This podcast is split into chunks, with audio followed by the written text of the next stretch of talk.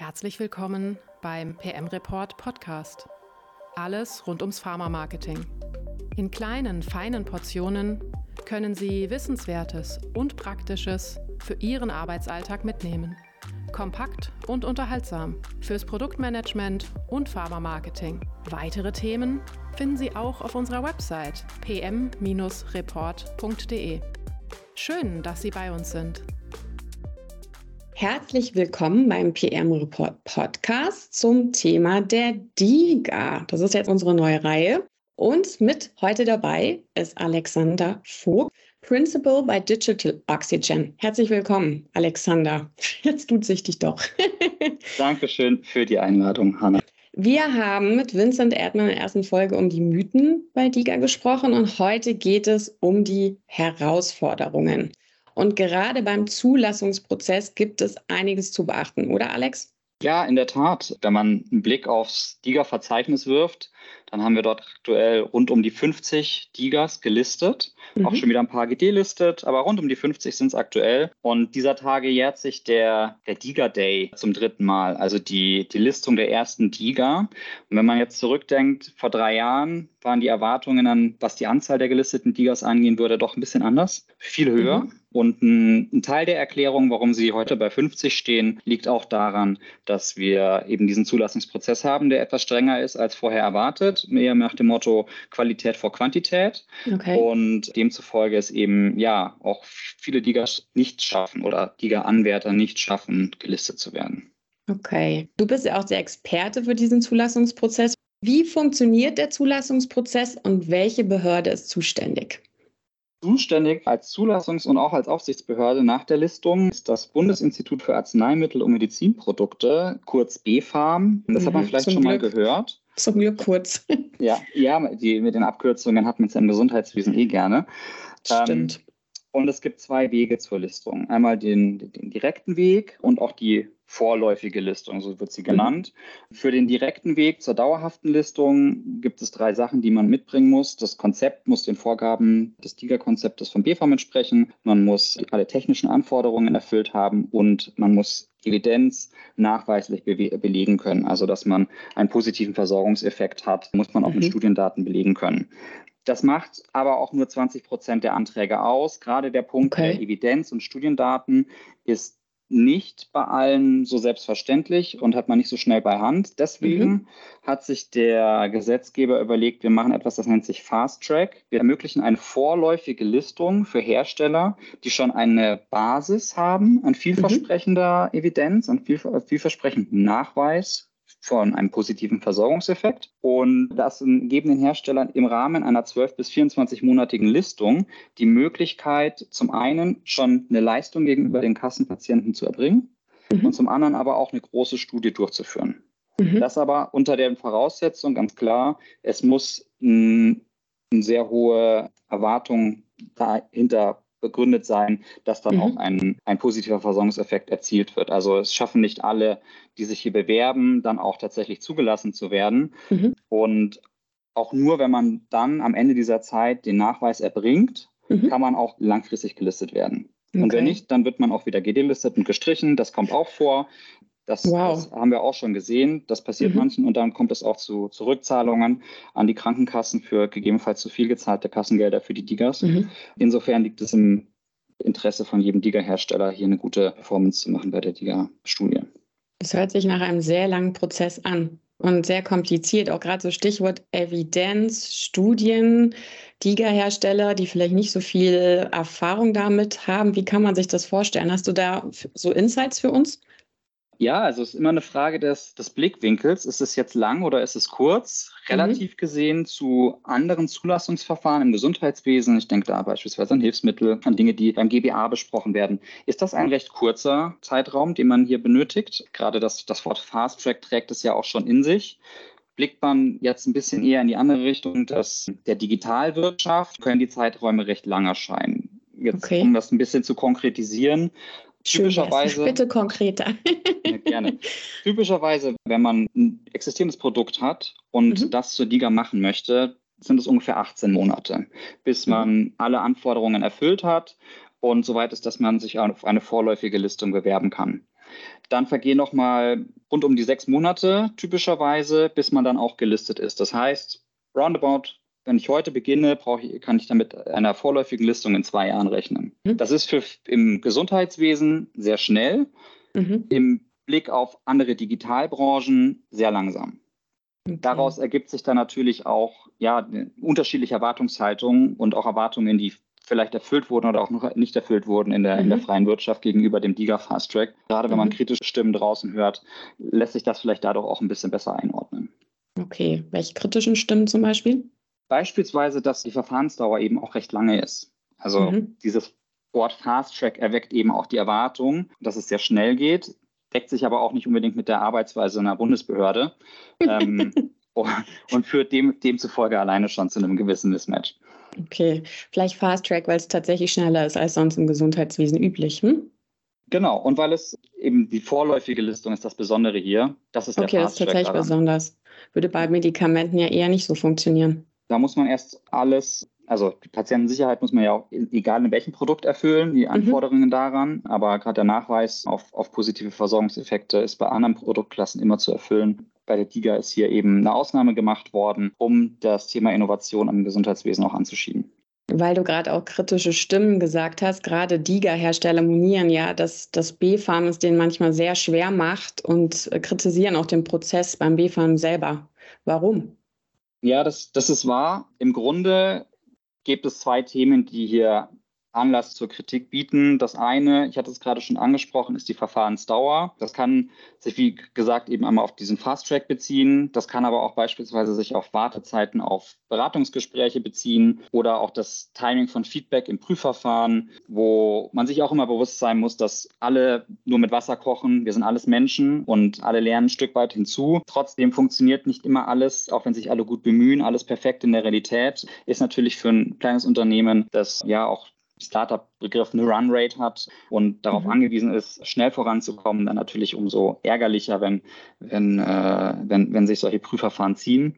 Der andere Bereich ist Konsistenz der Anforderungen. Auch hier haben alle Seiten viel gelernt. Jetzt sind wir im Jahr drei oder starten ins Jahr vier der DIGA und haben gesehen, dass sich die Anforderungen über die Zeit auch noch mal ein bisschen gewandelt haben. Gerade die mhm. Auslegung der Anforderungen im technischen Bereich und im Evidenzbereich wurde noch mal nachjustiert auch auf Basis okay. der Erfahrungen, die, die die Aufsichtsbehörde gemacht hat.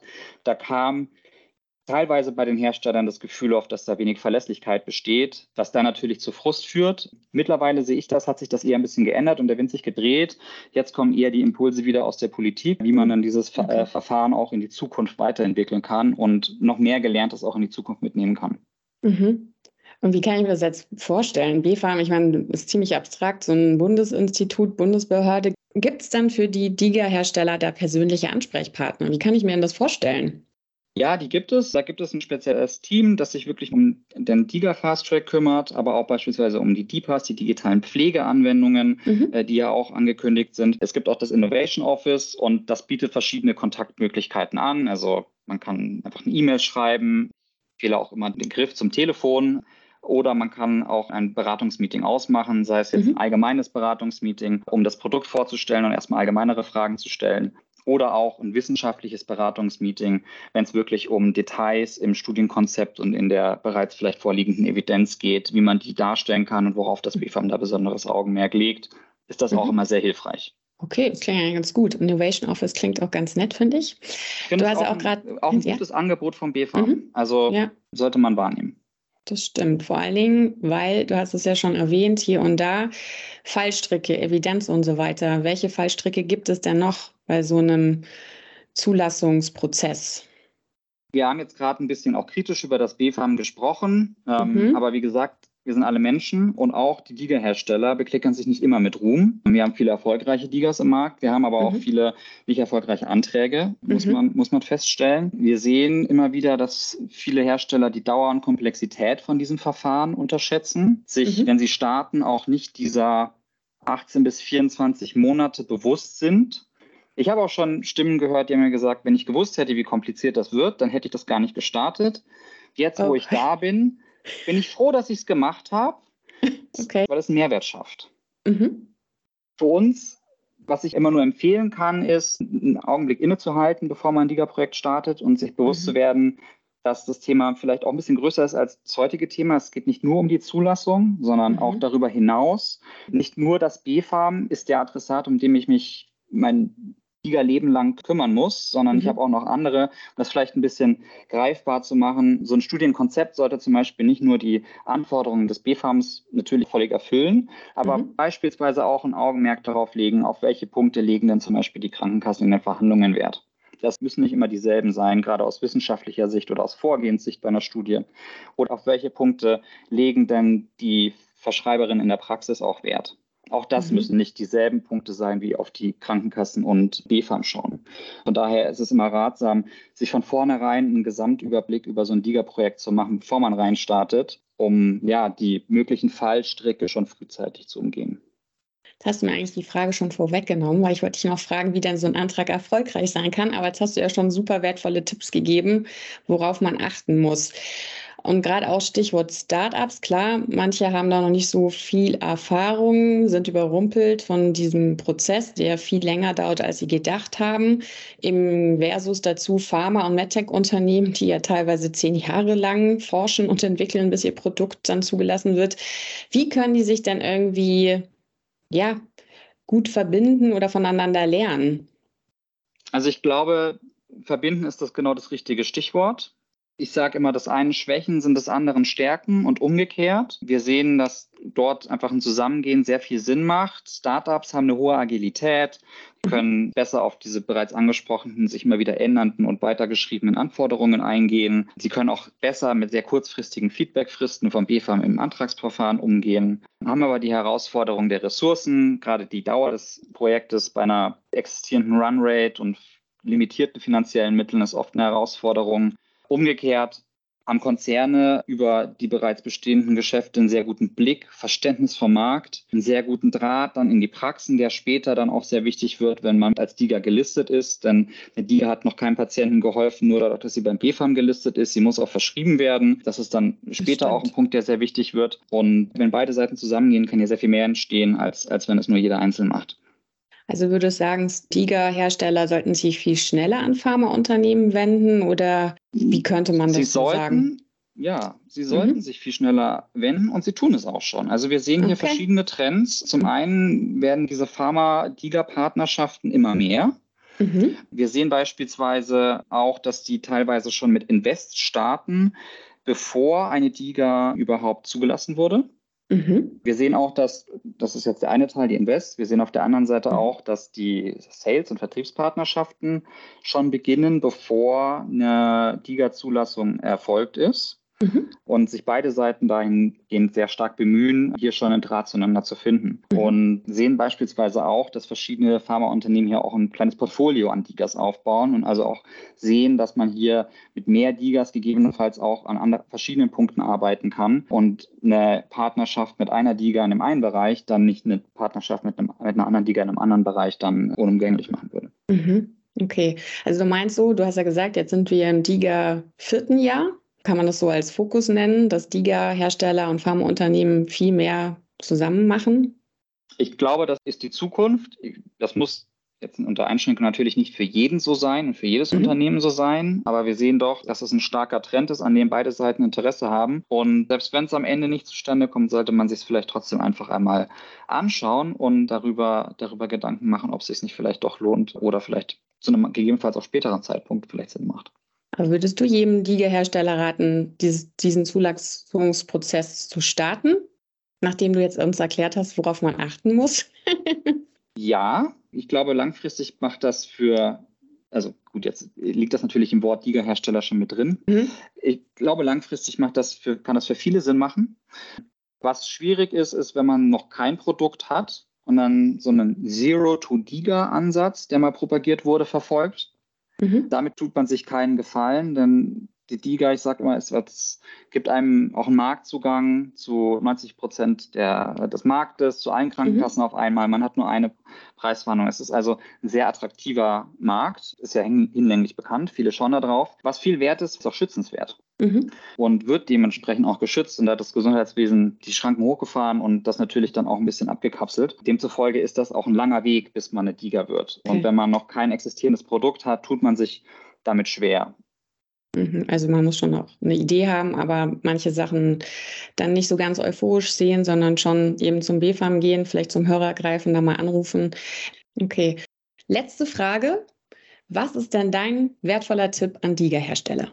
Dankeschön. Ja, zwei Tipps ja an der Stelle. Einmal eine gute Vorbereitung, sich bewusst zu sein, was sind die Herausforderungen, auf die ich mich einlasse, wenn ich ein DIGA-Projekt mhm. starte und welche Expertise brauche ich da im Team, um das zum Erfolg zu führen. Und das zweite ist ganz groß, keine Furcht. Nicht in Furcht vor dem B-Farm erstarren, ähm, manchmal hilft auch einfach das persönliche Gespräch, Hörer in die Hand nehmen mhm. und, und verstehen, worin dann vielleicht der Mismatch oder das, der Unterschied in der Interpretation von Angaben liegt. Wenn man im, im Verfahren ist, besser als ein böser Brief, daran hat keiner Freude. Lieber die, mhm. die Sachen einfach direkt klären. Da, das ist immer zielführender, als wenn man später dann äh, sich in Briefen aufreibt.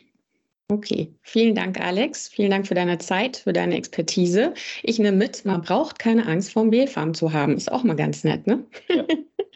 Okay, vielen Dank Ihnen auch fürs Zuhören. Ich hoffe, Sie hatten Spaß und haben was gelernt und haben jetzt auch keine Angst mehr vom Biofarm. Und bis zum nächsten Mal beim PM Report Podcast. Tschüss. Und haben Sie heute etwas für sich mitgenommen?